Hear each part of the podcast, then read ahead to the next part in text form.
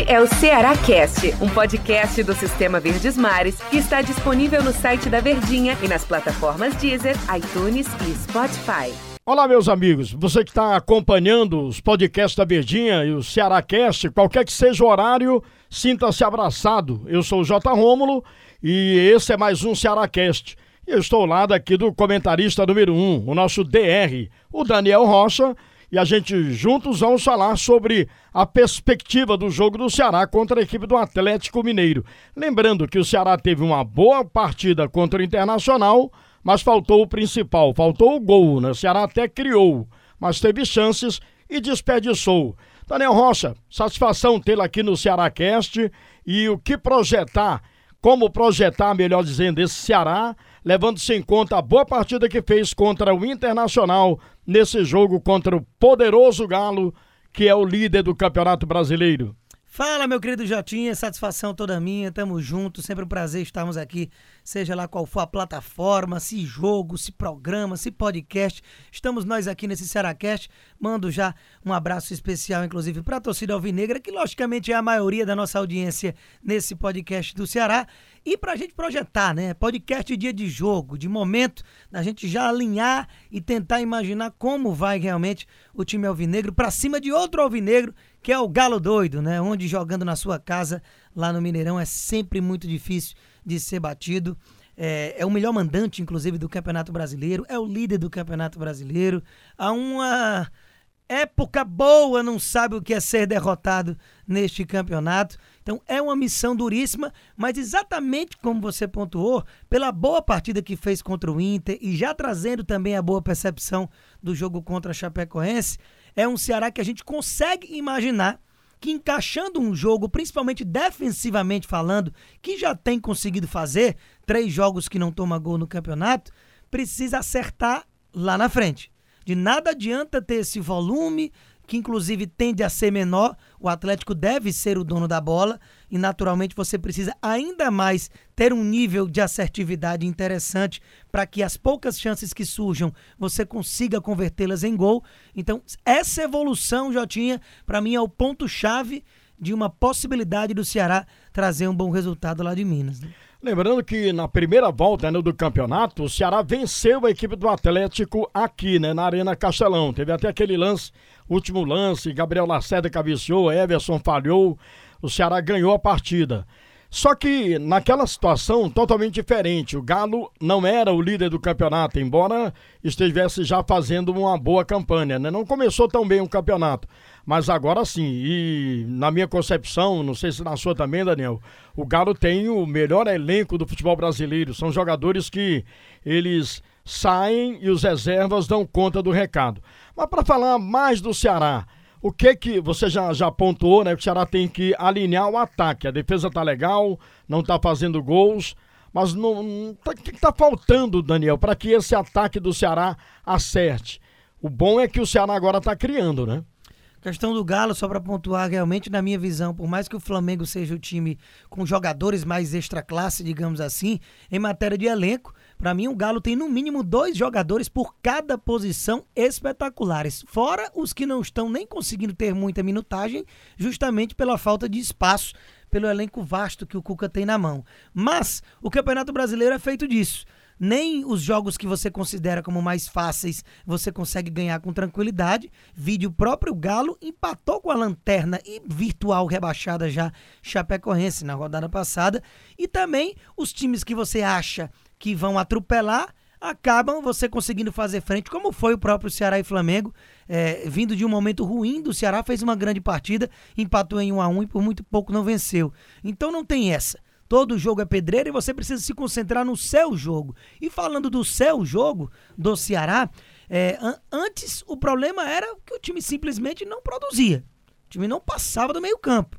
Os últimos jogos com o Gutinho e os dois primeiros jogos sob o comando do Thiago Nunes, que foi contra Grêmio na derrota lá por 2 a 0 na Arena do Grêmio e no 0 a 0 aqui contra o time do Santos, com o Marinho perdendo pênalti e tudo mais, você não oferecia resistência.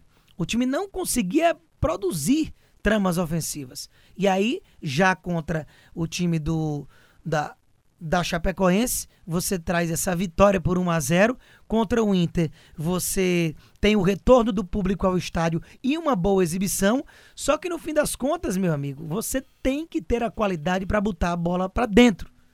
A gente sabe que o Clebão não é esse matador e jogou bem. Só que o Clebão é isso, cara. É, ele agrada e desagrada. Se movimenta bem, cria boas alternativas, batalha, se dedica, se entrega. Mas o cara é o homem mais próximo ao gol. Você precisa ter um carinho maior pela bola na rede. Mandou uma bola na trave? Ok. Mas mande a bola na rede. E aí, outras situações. Quem tem jogado mais lá na frente? O Ayrton, ele não é um definidor. O Kelvin, muito menos. E o Vina que foi o artilheiro da temporada passada, também está devendo muito. Então acredito que o baixo rendimento das principais peças ofensivas, de quem deveria render, o próprio Mendonça, que estava contundido e perdeu a posição realmente, e agora parece que já está à disposição, né? O Lima, que virou um banco, apesar de eu não concordar. Então são jogadores que precisam render mais, principalmente o Vina. Vina teve duas oportunidades de ter feito o gol também no último jogo contra o Inter e desperdiçou. Então precisa partir muito desses caras que individualmente têm muita qualidade para que eles possam ser realmente os protagonistas e não estão sendo. Então, realmente, eu acho que o maior problema do Ceará é quem deveria render não está rendendo. Pelo menos está produzindo. A coisa está funcionando. Mas a qualidade, ela precisa existir, né?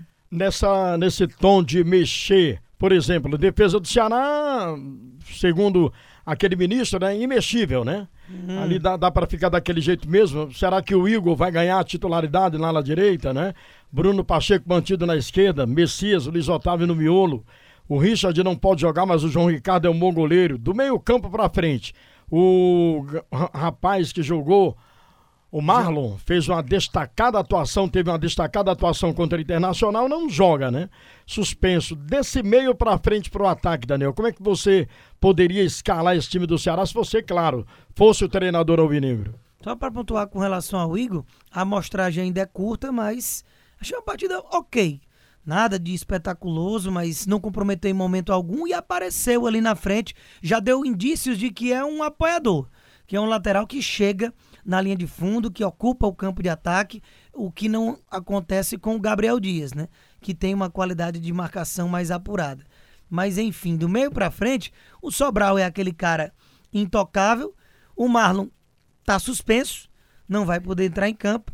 Então já é um desfalque certo que provavelmente seria titular, porque visivelmente o Thiago Nunes gosta muito desse jogador. Eu confesso que fica ali uma incógnita. Quem entrou no lugar do Sobral foi o Fabinho. Poderia ser o Fabinho, o reserva imediato. E eu gosto dessa opção do Fabinho, apesar do Fabinho tá devendo futebol.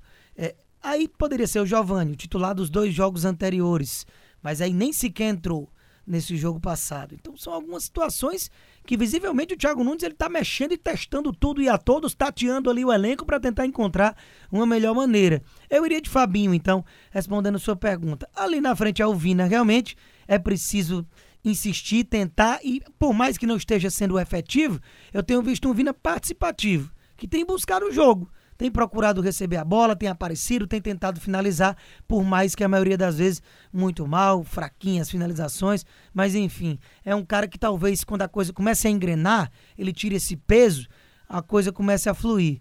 Lá na frente o Lima para mim não pode ser reserva. Eu gostaria que o Thiago me surpreendesse escalando o Lima como titular, mas ele tem confiado ali, ora é o Rick, ora é o Ayrton, agora que surpreendentemente não vinha nem entrando de repente a titular, e aí vem o, o Kelvin, que faz partidas consistentes ali, ok, mas para mim precisa de um cara incisivo naquela posição ali de ponta. E não é a característica dele. E na frente o Clebão, realmente. Apesar do Jael não ter sequência, o Kleber tem agregado mais taticamente. Mas vai sempre ficar deixando a desejar nesse nosso aspecto de é, ter que ter mais faro de gol, né? Valeu, Daniel. Bom estar ao seu lado aqui no Cearacast e nós que estaremos juntos na transmissão da Verdinha, ao lado sim, do sim. Del Luiz. E já aproveitar aqui e lembrar o torcedor aí das redes sociais aqui da Verdinha, nos acompanhe, né? Aí na, nos 810 da Verdinha, no canal do YouTube da Verdinha, no Instagram, no Facebook. É, vocês que tem também TV por assinatura, pode nos acompanhar na Oi TV, na Sky também enfim, em todas as plataformas, acompanhe Atlético Mineiro e Ceará aqui na Verdinha. A emoção é bem melhor, né, Daniel? Bem melhor. O negócio é o radinho, radinho. Negócio é o radinho. E aqui na Verdinha, Jotinha na narração, Del nos comentários, Del nas reportagens e eu estarei nos comentários. Muito obrigado a todo mundo que está aí nos acompanhando e um abraço. Valeu, galera. Aquele abraço, hein? Este é o Ceará Cast, um podcast do Sistema Verdes Mares que está disponível no site da Verdinha e nas plataformas Deezer, iTunes e Spotify.